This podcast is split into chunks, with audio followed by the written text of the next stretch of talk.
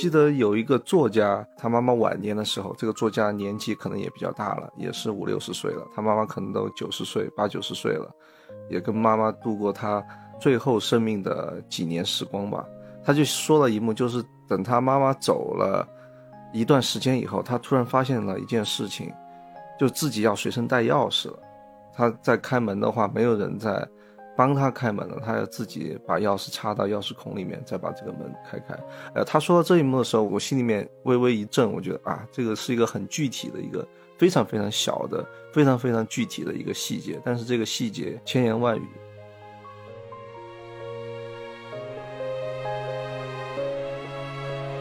我的姥姥从我看这部片子的时候的年龄啊、观感、神态。说话的语气，特别是穿着到发型，到步态这些细节，完完全全的可以进行一个代入，太像太像 我的姥姥了。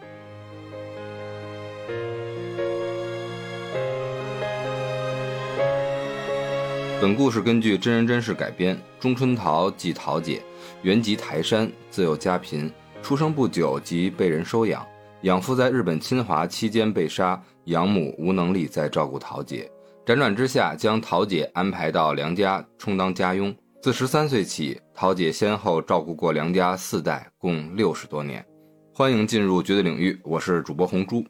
我是二师兄，我是一二。哎，这一期开头啊，真的不能用咱们惯用的搞笑模式了，这部片子实在是太温情了。二零一一年的桃姐，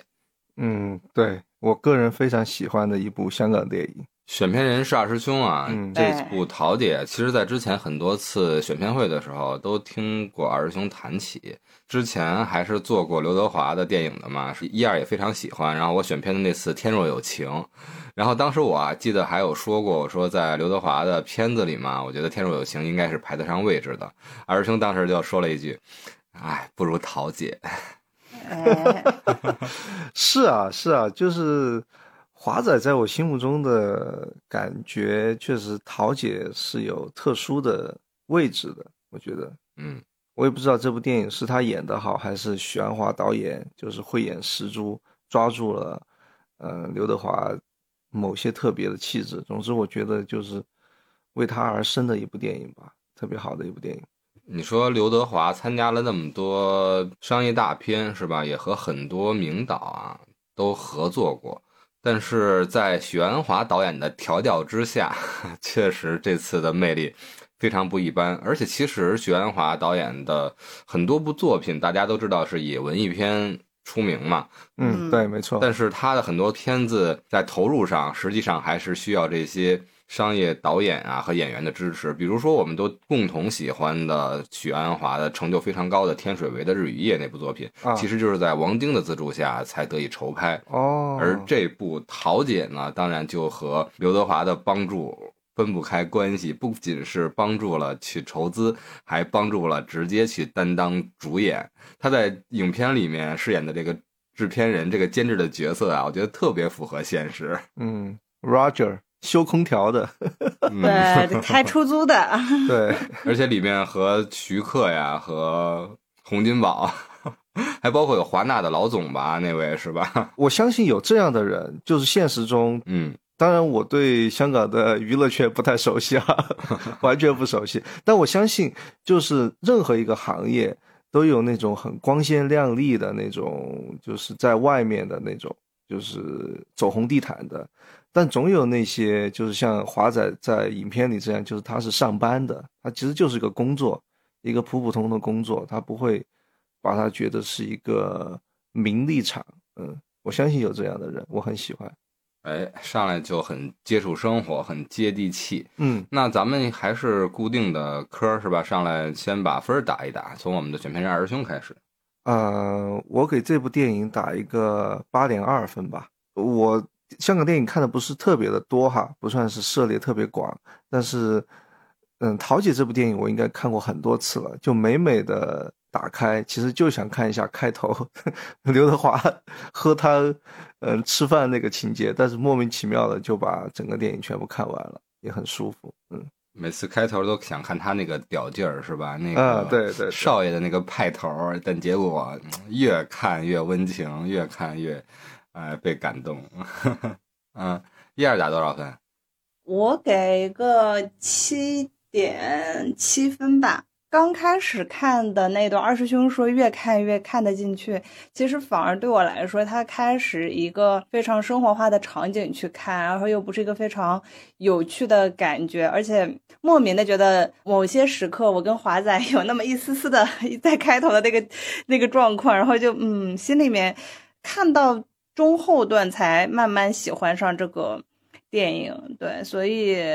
就是整体上给我感觉可能有点过于温情吧，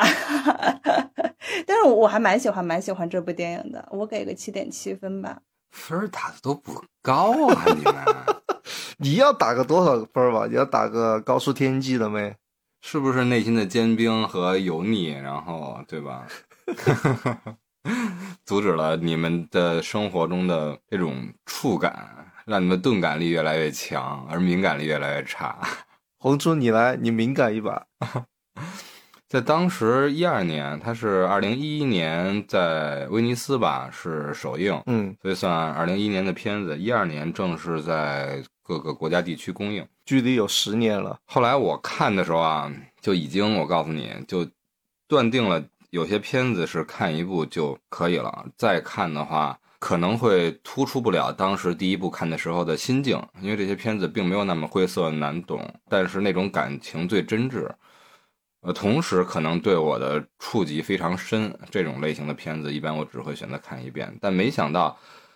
做了播客，然后选了片这种模式，二师兄又把它拿出来。嗯，然后这一周啊，我一共连续看了三遍，每间隔一天看了三遍，哇，每看一遍哭一遍，每看一遍哭一遍。啊，我能理解，毕竟十年了，十年时间了，确实心境有些不一样了。嗯我第一次看，嗯，如果在我自己的选片类型里面，不太会触及这种类型的片子吧，嗯对，所以我才说还是蛮就整个电影的结构什么的，我都还蛮 OK 的。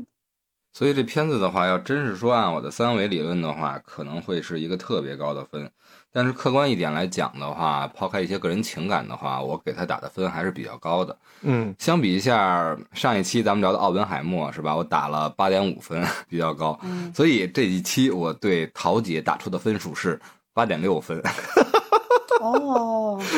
呃，可以可以可以，高一口。对，一颗梨花压海棠高一点点，因为两个确实可比的，虽然时代不同、背景不同、故事不同，然后东西方的思想不同，嗯但是嘛，还是都是人物传记类型的电影嘛，对吧？还是有可比性的。啊，两种方式虽然一个用非常庞大的叙事的场景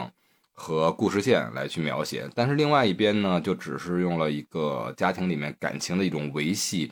的一些小小的片段去流露，真的难分优劣。对你这个说法，其实一下子点了我一下，就是你把桃姐看成是一个非虚构作品，传记嗯片，，是一个传记片，嗯对，它记录的是一个无名的一个小人物，就像阿方索卡隆拍罗马一样，他拍自己的小时候的那个保姆保姆，嗯。对，这部片子也是，确实是，就是是一个默默无闻的一个人，但是把他给拍出来了，拍的那么鲜活，确实也是一种传记片，有道理，嗯。而且这个片子一开始就没有那么多的故弄玄虚，他直接就告诉你真人真事改编，嗯。而且这片子这个真人真事儿和许鞍华和剧组太近了，因为这个真人真事儿直接就是来自片子的另外一个监制李恩林。啊，李恩林的英文名就叫做 Roger，他又是桃姐这部片子的监制，而桃姐这个真实的人物原型呢，就是老李家当年的女佣，也是一共照顾他家里五代人，最后也是中风入住老人院，才和李家结束了这种雇佣关系。啊，很真嘛，而且他最后的导演用他的特别擅长的这种，我其实，在心目中很难去比较，但是我觉得还是天水围的日与夜比这个片子在我心目中的排位啊，可能更高一些。哦，这部片子毕竟卡斯多一些嘛，天水围的日与夜可能更平常化、更生活化。啊，你这么一说，一下子就吊着我想要再去看一遍天水围的日与夜了。天水围的日与夜我只看了一遍，但是看完以后也是一个很浅浅的一个印象，就觉得是一部好片子。嗯，对，有机会我要把它翻出来再看一下。嗯，在香港的时候，我特别想去一趟天水围，但是一直没去，还是被其他那些影视取景地啊，什么庙街呀、维港啊，嗯什么这些地方所吸引走了，铜锣湾啊，但是一直心目中的一个圣地啊。就没有去到，你包括像沙田啊这些，还都是拍了很多电影的嘛。但是嗯心目中天水围的日与夜那个样子，但实际上天水围为什么会拍出日与夜？许鞍华为什么有这种想法？还是因为其实，在香港人心目中，天水围是一个，毕竟在新界这个地方嘛，算作一个案件高发。但实际上，它日与夜一拍出来之后，真的，嗯哎，就拍出了那些温情、那些真实、那些同样让人可以理解和接触到的柔软。我觉得嗯两部片子都非常棒。对对对，而且另外这部片子我打分高的原因还有一就是，你像上次我打八点五，我自己在打分的时候我也说了，明显是借助了那次片子的一起观影的同伴以及那个 IMAX 的听的观感，所以有分的加成。但是本周再看桃姐的三次，我分别是一次是在家里，一次是在车里，嗯还有一次是在工作之余摸鱼的时间。嗯三个时间场景完全不一样，心态也不一样，但同时都给我带来了落泪的感觉。三次落泪的点都是一样的吗？那个情境，哎，对我也很好奇这。还真不一样，想想起来就是泪奔的那个点还真不一样，嗯但就是有一些画面眼睛都会湿，没那么夸张啊，没有那么嚎啕啊，嗯但是就是那种感觉很真挚，所以打出八点六分。嗯，最近跟二师兄打分有点飘，有点不一样了啊，出现反差了，开始。呃，我现在打分有点保守了。保守，对我本来以为二师兄选会给一个非常高的分数，就在我的心中，二师兄对这个片子的评价也会是一个上八点五分的，而没想到反而红猪打出了最高分。我现在给分越来越吝啬了，嗯，也有可能是二师兄江郎才尽了，选选不出好片子了，也有可能吧。哎呦喂，挺好，我觉得选的挺好，选到我的门槛上了。对，等待下一个高峰，嗯，等我的峰值来，嗯，就像刚刚红猪说的，这部片子确实也给我很深的感动。可能我没有红猪的那个泪奔时刻吧，呃，我我印象中没有，更多的给我来说是很温暖的一些感觉。虽然这部片子其实还是有很重的笔墨在探讨死亡嘛，在探讨离别，但是它那种真实感，那种呃慢慢到来的那种感觉，让我呃能够承受吧。我看这部片子反而会有一点，每次我预测的这个我脑子中想象的场景，然后我说哇这里一定会发生这个事情，然后结果什么事都没发生。就在我看这个片子一开始预期，我好几次预期说啊估计桃姐要走了要走了，结果都无事发生，就以为是一个非常强烈的反转。反而是一个非常平淡的故事。我是觉得这个叙事结构相对于之前看的那种很大波澜的这种感觉，像二师兄的说，他是感觉是娓娓道来，就是很真实的发生了一两年左右，具体的时间我我没有看到那个时间节点，但是发生了这个一段时间，从桃姐中风到后面这个故事里就很平常、稀疏平常的感觉，就毫无大的波澜给我。所以这就是这个片子的高明之处嘛。嗯因为许鞍华他明显是受到新浪潮的影响比较多一些。为什么他比在我心目中比诺兰高零点一呢？诺兰明显是作为英国人，实际上受到好莱坞的影响多一些。所以你看到两部电影啊人物电影的叙事，就完全一个就是情节拉满，然后所有的这些冲突点、那些节奏都在恰如其分的时候出现了。而桃姐呢？这部片子的节奏就是那么平淡，那么舒缓，一切都在预料之中，也在情理之中，但却却不在你最期待的时候出现。嗯这最像什么呢？就是像生活本身一样。嗯，对，生活你知道，每个人赤裸着到世上来，最后还是要生老病死，要离去。但是谁又能预料到你的每一个生离死别的一个瞬间呢？所以这就是生活，所以他能很平淡的把这种生活通过剧本，通过这个真人真事改编出来，然后又拍出来，最后又让这些演员们非常非常的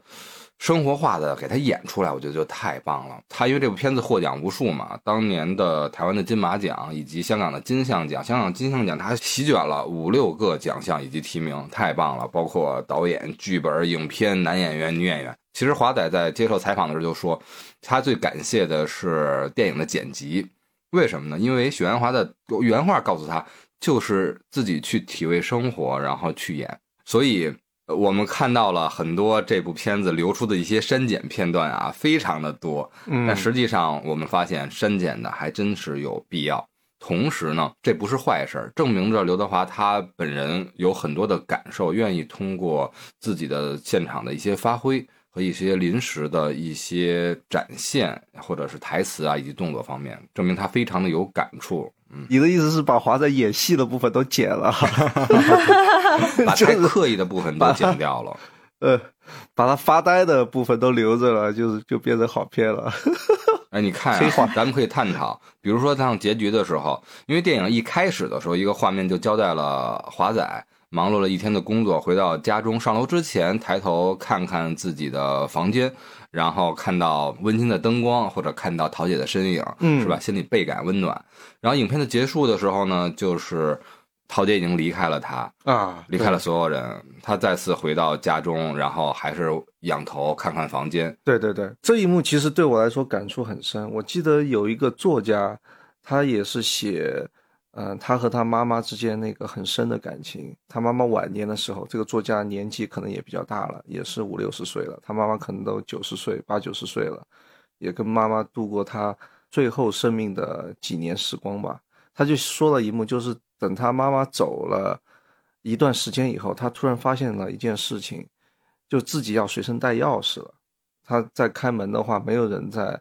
帮他开门了，他要自己把钥匙插到钥匙孔里面，再把这个门开开。呃，他说到这一幕的时候，我心里面微微一震，我觉得啊，这个是一个很具体的一个非常非常小的、非常非常具体的一个细节，但是这个细节千言万语，嗯，确实是。哎，你一说这个，我就心里又嘣了一下。九一了嘛，今天是九月二号，嗯，之前妈妈还过来帮我带孩子，是吧？看看孙子。九一了，孩子上学了，然后奶奶就不用过来帮忙了，然后我也没带钥匙。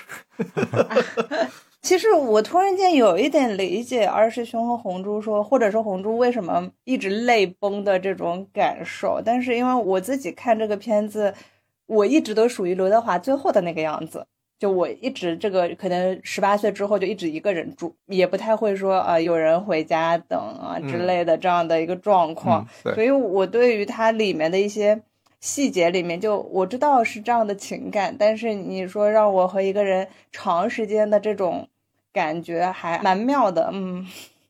其实应该是蛮不习惯的吧，嗯，我觉得可能一二是不太习惯家里面有人一直管着那种，嗯，很不自在，对。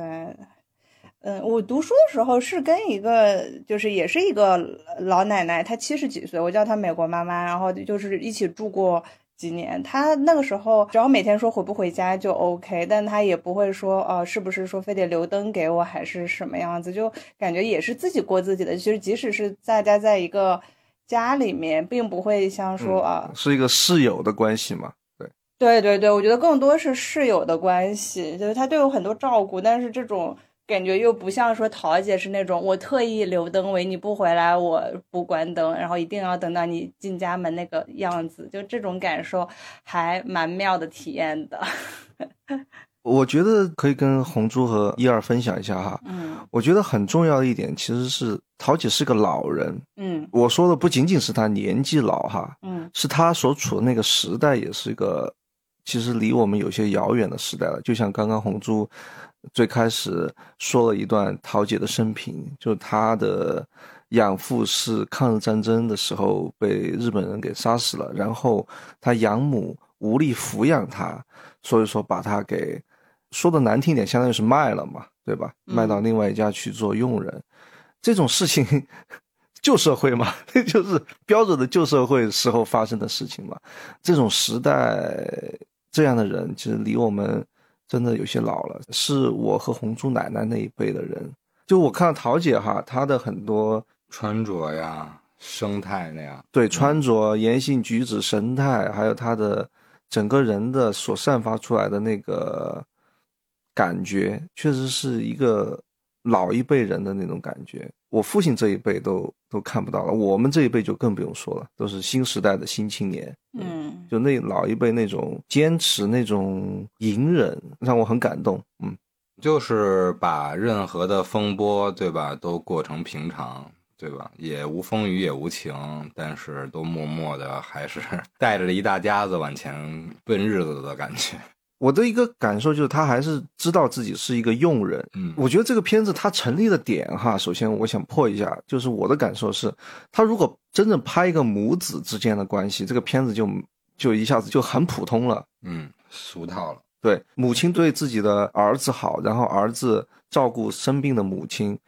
这个很正常嘛。虽然也是一个就是。嗯，孝子慈母的一个故事，但这个故事的很重要的核心点，其实他们不是母子关系，对，非血缘关系，对，是主仆的关系。这个片子就是一开始是主仆摆在这儿，但那个母子的关系是越来越近，越来越近，越来越近，直到片子最后。而且还有一个对比，不是母子胜似母子，是吧？胜过母子，甚至。但我没有觉得，其实这一点可能我跟红珠有分歧。哎，为什么？他最后在念悼词的时候，他还是说，就是有，嗯，桃姐一生为我们家服务，是我们家一生的福气。没错，这个是场合必须的，这没问题。但是我的感觉，我告诉你在哪儿，嗯，就是因为如果没有华仔 Roger 的妈妈从美国回来的那一段剧情的话，比照不出来啊。嗯，尤其是在母子关系的体现上，我指的单是感情关系啊，不是说亲近疏远的这种关系。嗯嗯嗯，这种感情的联系的话，在夜晚，然后自己在客厅里看报纸，是吧？妈妈都要说 Roger，你小点声音，你看个报纸都要这么吵吗？然后他自己才开始觉得小心翼翼，然后。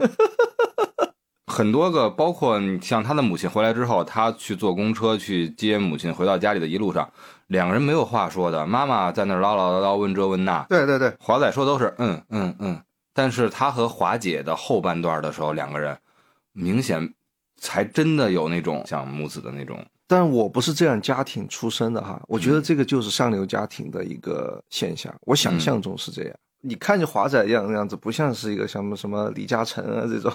这种，嗯，或者是霍家这么名门望族这种哈，但是你还是看得出来，他们家首先是感觉是书香门第，然后也是，就相当于是家里面大部分人都已经移民去了美国，然后也是有很高的文化背景和社会地位那种，就他妈妈感觉。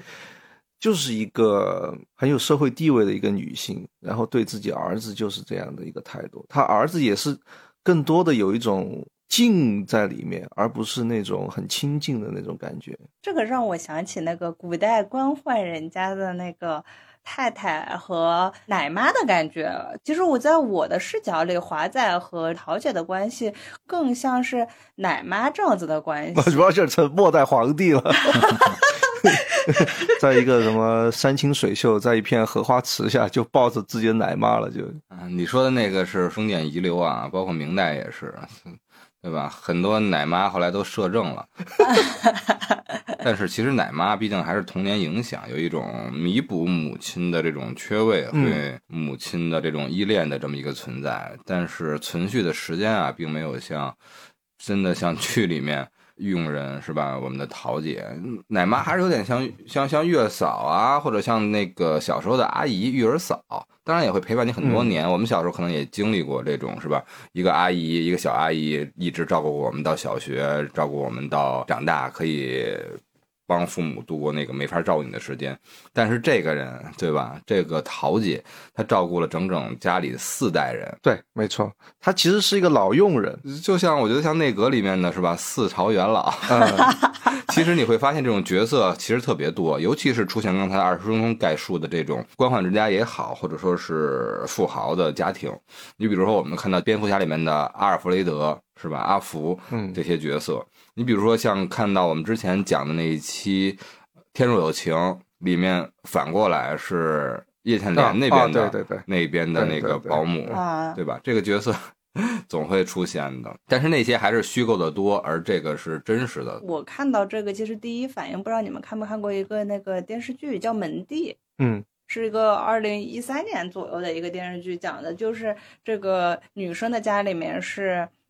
军队的这种部队的，然后里面有一个从小就是，但是是一直带到他的，就像这种老佣人也好，或者是这个阿姨也好，一直是在这个里面。佟大为后来入赘了到这个家庭里面，然后这个老阿姨这有很多行为跟桃姐当初是一模一样，她就说啊，我们的小姐只喝这样子的汤的，我们小姐这个东西一定要用这个碗配这个勺子的，一定要怎么怎么样的。嗯就当时那个桃姐的对于吃的讲究，对于很多事情的讲究里面，就就是瞬间就回到那个瞬间，因为。佟大为是一个家境并不是很好的这样子的一个人，所以他到的当时的那个体系里面，会觉得格格不入，连一个佣人他的感觉都瞧不上他。但确实是这个佣人就像桃姐一样，他知道的很多的礼数，知道的很多这个吃穿用度的那个讲究的那个值，其实确实是很高、很有品味、很在线的。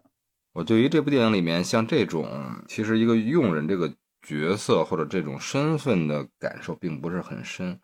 我可能从头到尾看的还是那种情感吧，感受着桃姐表情上的变化，她心境上的变化。就像二师兄刚才提到了一点，其实这部片子两条线，一方面是桃姐和 Roger 两个人之间的这种关系慢慢的亲密的一种感觉。实际上，刚才二师兄也想一直探讨一下，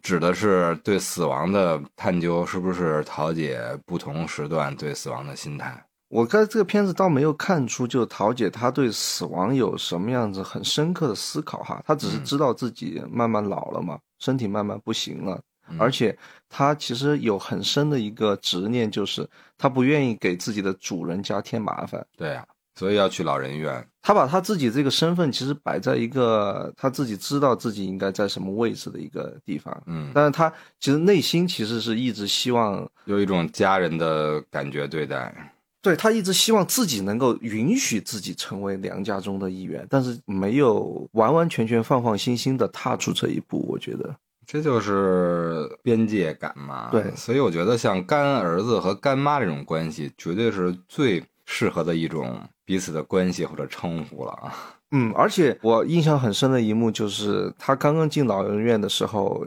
有其他老人给他搭话，就问你叫什么名字，然后他说他的全名什么，哎呀，你这个名字听起来好像是佣人啊，然后他一下子就很不高兴，他说对我惹到你了。嗯，这个细节还是很值得玩味的。细节太多了。第一次华仔去看他，那些人问这是你儿子啊，Roger 直接下意识的不是。就是问的那两个老人就说啊，好像是长得不太像。桃姐有一个很尴尬的一个微表情，但后面华仔说，嗯，干儿子，然后才化解这个尴尬。嗯，我们刚刚有聊到说红珠哭的几个点嘛，红珠就是哪一个点？其实第一次看，说第一遍看的时候，觉得特别让你泪目的一个地方嘛。不说。嗯 其实这期的片子我们在录的时候啊，我们这个房间的名字叫做“你身边有没有一个桃姐啊，”。我对这个片子的泪目的感受，完全不是因为桃姐这个身份的原因和这个角色的原因。就像二师兄说的，这是一个祖辈人的一个缩影，一个化身。我的姥姥从我看这部片子的时候的年龄啊、观感、神态，呃，说话的语气，特别是穿着到发型啊，到步态这些细节，完完全全的可以进行一个代入，太像太像 我的姥姥了。对那一代人，对，啊，虽然没有经历那么多像电影里面的那种拍在你面前的感受吧，但可能就是我这三十多年的缩影，对姥姥的感受也是。嗯，其实我也不知道是真正的乐在其中，还是感觉他们那种付出是没有尽头的，一直付出，一直付出。可能这就是他们对生活的理解吧，就像英文名啊 “Simple Life” 一样，没有那么多的喜，没有那么多的悲。哦，有的我会看到的只是在一些真正的困难来临的时候那一些倔强，但是在他们心目中那就是平常。我其实一直很佩服我家里人，他们可以做一日三餐这个事情。这个事情，其实我看到桃姐就一直在做饭，然后我刚刚一开始也讲到说，开头的时候华仔的那个状态有点像小时候的我，因为我小的时候也是这样子，就回到家里面，然后就在那里做，嗯，然后要吃水果，然后吃完水果之后说啊准备吃饭了，吃饭的时候会说啊我明天要吃什 么，后天要吃什么，我想吃什么了，就就是那种感觉。吃完饭之后又坐在那里，然后杯子倒了也不会扶的那个状态啊。后来自己一个人生活之后，我就发现做一日三餐这个事情。真的很麻烦且很具体。你做完早饭，马上好像收拾好了这些东西，又要做午饭了，然后备好菜，弄一弄，做了一桌子东西，哎，好像又要做晚饭了。然后晚饭之后呢，哎，这个好像一天就结束了。我大概可能坚持了一天这种，我就说哇，就是，所以我每每回家的时候，我都很佩服他们可以。现在还是在家里就是这样子，所以说我就说这个电影的第一幕就很打动我，我越看越喜欢。就是第一幕我说的不是那个华仔回忆这个片段啊，而就是回忆到桃姐去菜市场选蒜啊。你想一个六七十岁的老年人，然后戴一个老花镜，这样一颗一颗的那个选哪颗蒜好，哪颗蒜好，我觉得可以看出桃姐是一个很会为主人家省钱的。一个佣人，没错，他其实心里面有一个很守旧的一个观念，其实就是我要尽量为主人家节省。这个买菜的钱肯定不是桃姐掏的，肯定是 Roger 掏的，所以我尽量要用最少的钱买到最好的东西。这个你可以认为他是他的一个工作的一个本分，他的一个职业的精神。但是你又可以看出另一方面，就是他真的很懂怎么去照顾好。Roger 的生活，这个确实太让我羡慕了。我没过过这样的生活了，但是他那个桌上摆的那个很简单那一餐，就是一只螃蟹，然后有摆盘，简简单单一碗油菜，然后一碗汤，关键是勺子和筷子都是规规整整的摆在一个台子上和一个筷子架上的，非常精致。但是那个场景其实又是一个很普通的一个场景，所以二师兄最开始的时候说嘛，就是感受不出来。Roger 像是一个大制片社会的一个地位和身份嘛，因为他生活上没有架子，对，然后跟大家交流的时候也比较不那么端着，对。但是在桃姐照顾他的餐食上，真的能看出来这是一个大制片人，大户人家。关键这一幕是在一个很小很局促的范围中，而不像，哎，我突然想到那个许鞍华最近不是拍了那个《第一炉香》吗？嗯，那餐饭就完全属于是。搞笑了，那那个非常不是那么一回事情。那这一餐很局促、很日常的一个环境中拍出了一碗大餐。后来等 Roger 坐到位置上准备喝汤的时候，那个桃姐才把鱼给端出来，因为鱼不能凉了，鱼要热着才好吃。饭也不是一开始就舀好放在桌子上，也是等 Roger 准备吃饭的时候才从电饭煲里面把饭舀出来才是。正是吃的时候，这个确实是让我看的 一愣一愣的。所以，些类似的细节特别多嘛。这个片子就是适合大家静下来，慢慢看，慢慢去挖掘这些细节，这样也会让你在生活里面能有很多去看到细节的一些时刻。对，还有那个细节也特别让我感动，就是桃姐就是生病去养老院了嘛。对吧？然后做的最后一餐饭应该是那个 Roger 想吃的牛舌，然后做好以后就冻在冰箱里面，无人问津。然后很巧的一个机缘巧合，Roger 一帮小学同学，然后在家里面打牌的时候，误打误撞找到了这一份牛舌，然后大家一起把它给吃掉。吃完以后很想桃姐，然后给桃姐打这个电话啊，这一幕我也很喜欢，就很没有那种做作的感觉，非常自然的。就转换到这一份人与人之间这个情感的这种流露，嗯，然后 Roger 就在一旁看着自己的小学同学一起跟桃姐打电话，然后就就在一旁看着那个感受，嗯，对桃姐的这些记忆感动 Roger，同时当时也是感动了我。在大学的时候嘛，包括在研究生期间，有很多同学都是呃全国各地的同学，嗯，所以像一些。非寒暑假的假期，那时候的五一啊、十一啊，往往都放七天嘛，时间挺长的。但是他们也不会回到全国各地嘛，像西藏啊、像广东啊这些同学还挺多的。嗯，然后其实班里没有一两个像我这样的北京的嘛，所以也不愿意住宿舍，那就同学嘛，想的就走吧，红柱跟你走吧。嗯我说行，没问题，来来来我家。但是其实我心里是一直打嘀咕的，因为啊我的父亲他不是不好客，但是他不是很希望像我我的这些同学嘛闹啊、打游戏啊，然后这种的话来家里借宿的。白天对吧？怎么来怎么接待啊都可以，但是留宿这件事儿，我爸爸不是很支持的。嗯，何况呢，又是五天啊、七天这样的日子，对对对，时间也比较长，所以。我这些四年啊、七年啊，这些最后的一些时间呢，这些假期同学们来的话，我都是把他们带到了我的姥姥家。哎，我特别好奇，红珠有没有当时，比如说不允许吃一些什么东西，但是姥姥会偷偷做给你吃的这种记忆？因为这个一开始桃姐就在说华仔说啊，你这个不能吃，那个不能吃，就是其实小的时候父母对我们的饮食也会有一定的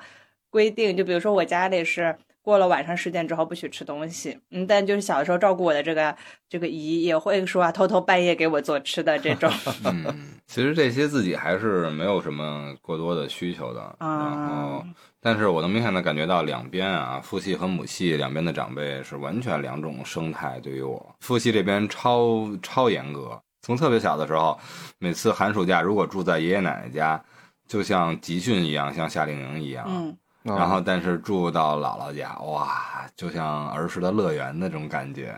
所以在心里，每次都像一到寒暑假，心里面像掷骰子，就期待着父母的决定，这个假期是住在哪一头。面上我的表情很平静，但是心里面波澜壮阔的。我也觉得家里面老人对我隔辈亲，这个现在回想起来有点溺爱了，因为我们只能站到孙子辈这一辈去看整个事情，你没办法站到老人的这个视角去看这个事情。所以说，为什么这部电影对我来说没有那么悲呢？其实我觉得最后桃姐整个的生命还是比较完满的，就是她还是看到了梁家的第五代嘛。啊，他看到自己服务的这一家人，或者说是他自己已经成为这个家庭中一员的整整个家族人丁兴旺这一点，对他来说，我觉得内心是一个很很幸福、很满足的一个状态。所以他把当时所有的心血都付出，不能说所有的吧，只能说是他一样的去对待这个家庭里面的第三代、第四代的孩子们，抚养他们长大。但是他可能从内心的亲近感上，更多的给予到了 Roger。对所以 Roger 一方面是因为工作原因没有跟全家去移民到美国，另外一方面也可能是因为双方的这种情感的关联吧，特别是在后期。所以说，刚才二师兄提到的，最后桃姐的人生圆满，是被家庭接纳也好，还是被家庭视为一份子也好，这种感觉很大程度上还都是 Roger 在造成的。嗯嗯，是是，是全家没有人像他一样去关怀桃姐的晚年。Roger 不仅是在工作之余还去挤时间，而且他很好的给家里做了一个不能说是榜样吧，就是一个表态。我作为家里的一份子，我没有忘记桃姐的付出，家庭全都移居到了美国，但是我还愿意为她去养老，为她去送终。就特别像最后一个画面的时候，全家的大合影，已经坐上了轮椅的桃姐在，其实，在边缘的地方，全家没有人去张罗这件事儿，桃姐一起来合影吧。就算有人去张罗，我想他们顶多也是让桃姐坐在比较边缘的地方，嗯但就是 Roger 直接就推着桃姐的车，就特别像不可触碰那个电影一样，一路嗯狂奔过来，直接就插到了母亲旁边。我觉得这部电影其实也是拍一个过程，一个什么样子的过程？就是 Roger 他慢慢看见桃姐了。其实电影第一幕就是桃姐把饭递给 Roger 的时候，Roger 其实只是伸了一个手，他眼睛是没有看桃姐的。嗯嗯，然后到最后一幕，其实他对桃姐。嗯，念悼词，还有最后他们推着轮椅在公园短暂的一刻，桃姐其实已经是一个失能的一个状态了。然后 Roger 还不断的想要去哄她、逗她，这个场景其实那就是几个场景，Roger 拍的刘德华那个内心在想一些事情的一个状态，就是一个是小学同学那一幕，还有就是桃姐再次回到家里面，然后打开那个旧箱子。跟 Roger 一起去清理这些旧物，像桃姐得到了第一份工资，还有桃姐当年的照片，南国电影，然后 Roger 中奖的历史香皂是吧？还有对对对，裹着婴儿时期的裹布，桃姐其实回忆这些回忆，就是在一个很很开心、很快乐的一个状态，但是慢慢的，就 Roger 其实抽离了这个状态，慢慢的身子往后一倾，然后看着桃姐，然后想着这一切，其实也是慢慢的、慢慢的，他跟桃姐的感情在桃姐生病以后慢慢老去，慢慢的病倒以后，其实是慢慢的在加深的。我还有感觉到一个细节，就是让这部片子没有显得那么刻意，甚至有点绝情，但又拍的真的好的一个片段，就是最后，我知道你说哪一幕，嗯，对吧？大夫已经告诉 Roger，桃姐时日无多，可能需要做个决断了。最后，Roger 还是不愿意让桃姐受到太多的痛苦嘛，毕竟在最后的时刻肺气肿了，加上中风，已经非常痛苦了，所以就 也让药物减量，所以就会预估到接下来的几天可能就是真正离别的时刻了。但是最后他还是决定了，嗯、前往内地去参加自己的工作，告诉医师，如果真的在这个期间桃姐离世的话，就正常去履行接下来的步骤啊，去召开葬礼吧。虽然觉得很无情，但是可能真的是孝子贤孙应该去学习的，并不是说嗯，对，很多红白喜事儿嘛，象征着一种开朗、一种乐观，但这种场面很多是做给在世的人看的。真正离世的人，他需要的是离世之后的这些场面吗？他又能真正的感受到、能看到吗？所以说，其实把付出、把功夫还是放在平常吧，放在真正相处的每一个日与夜，对吧？夜与雾，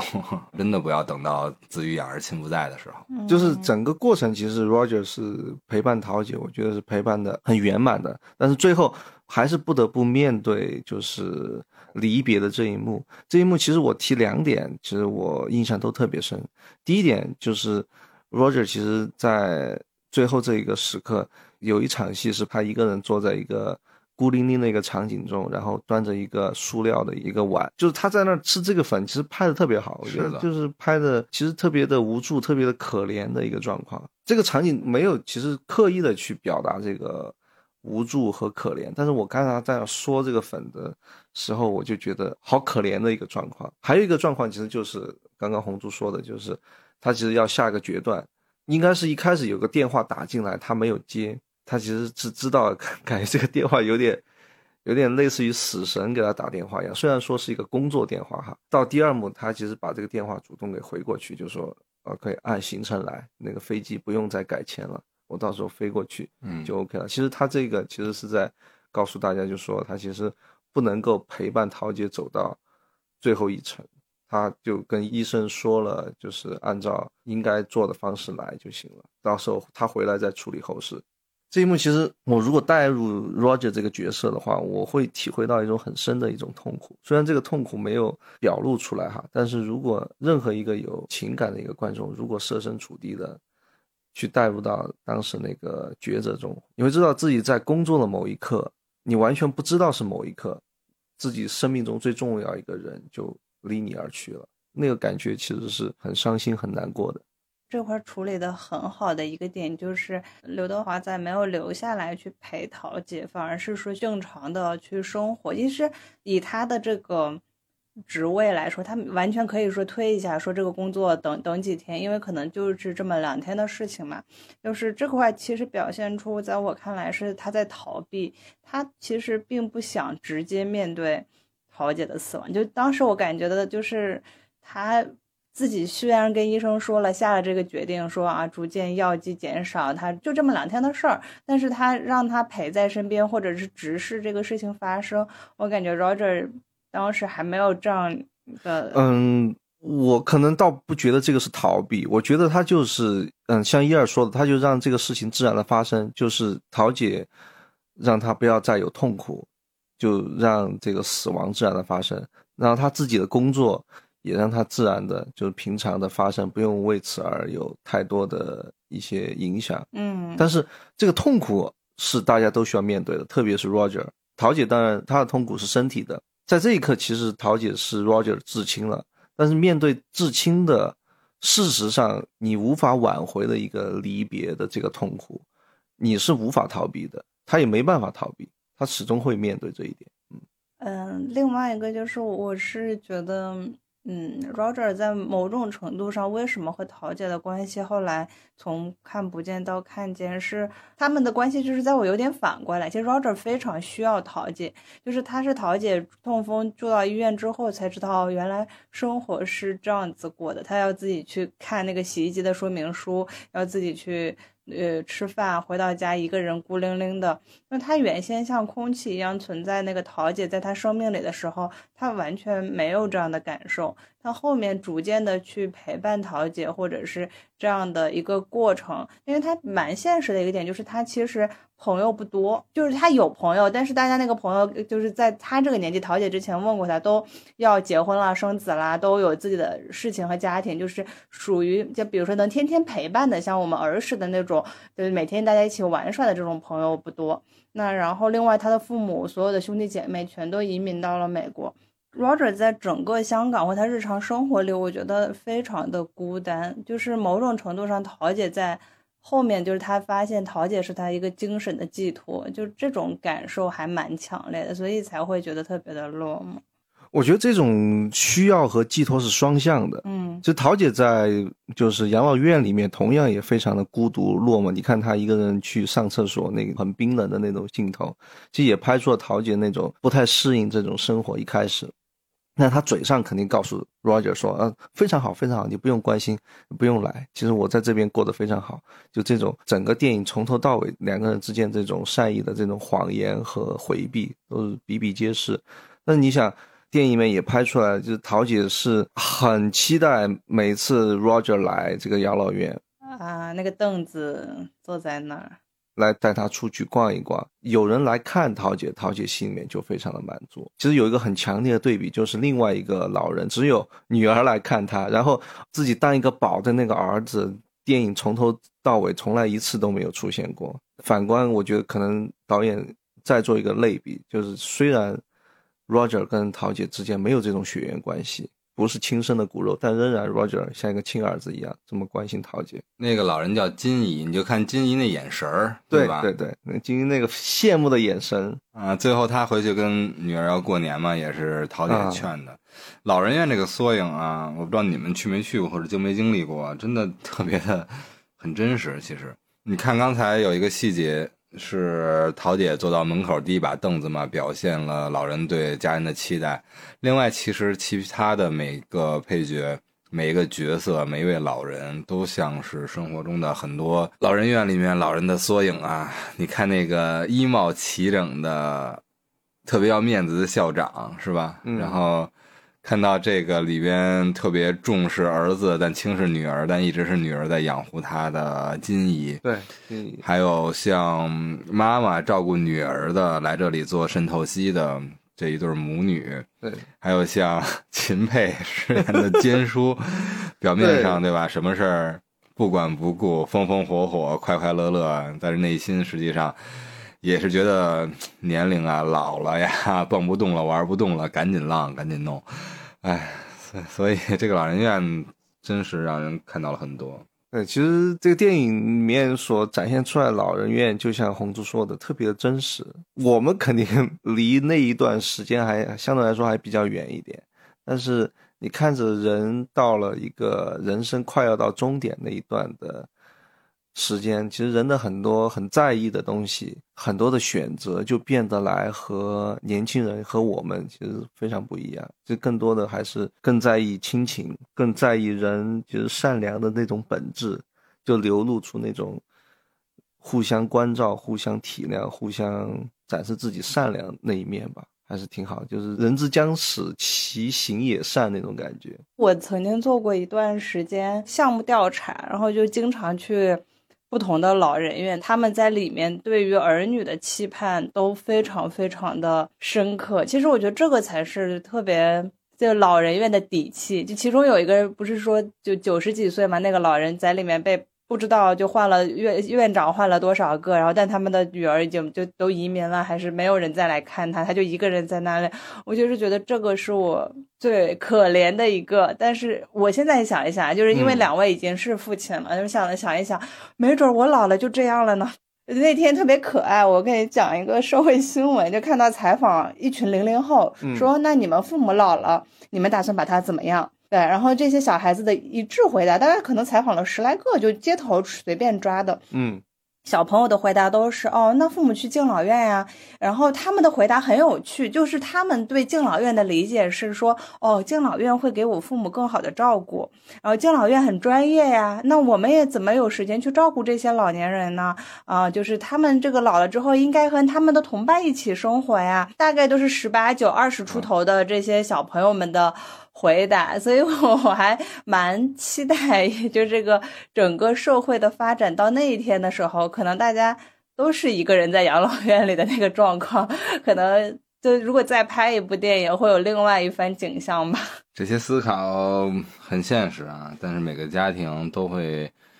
面临吧，每一个人也都会面临，每个人也都有老的一天。嗯，对，每个人，对，嗯。哎，其实我看来啊，这部片子聊点开心的话，这个片子里面的很多角色、很多演员、卡斯这种，我觉得他演的都不错。虽然说很多人只是。露个脸嘛，但是像那些配角啊，还都不错啊，演的，像秦沛啊、秦海璐啊，你说是你说是 宁浩是吧？宁浩导演吗？这不能抽烟。对，那个真的很妙。我当时第一反应就是，哇，这个人竟然在这个里面出现过。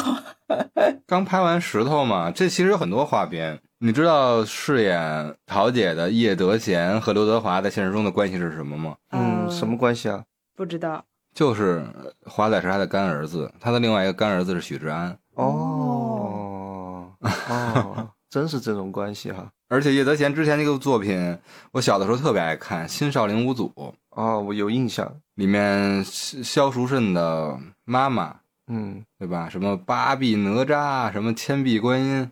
帮他去攒着什么，特别感动啊！小时候就把我看哭了，也是他。一直觉得是特别刻薄、特别尖酸，然后去攒了那么多钱不给他的女儿，但最后实际上告别人世的时候，把这些 私房钱攒下来，原来全是给女儿的嫁妆。对对对，就是那个北野武这个故事嘛，对吧？北野武一直都没有办法原谅自己妈妈对自己的刻薄和那个，就是每次见到北野武就找他要钱，赶快给我钱，你怎么还不给我钱？演员选的还真的。不知道最后干儿子的关系到底是由于这部电影形成的，还是之前两个人就有这层关系，然后去原带着这份关系去拍了这部电影。我觉得不用去探究了，但真的很妙，很妙。就是这部电影其实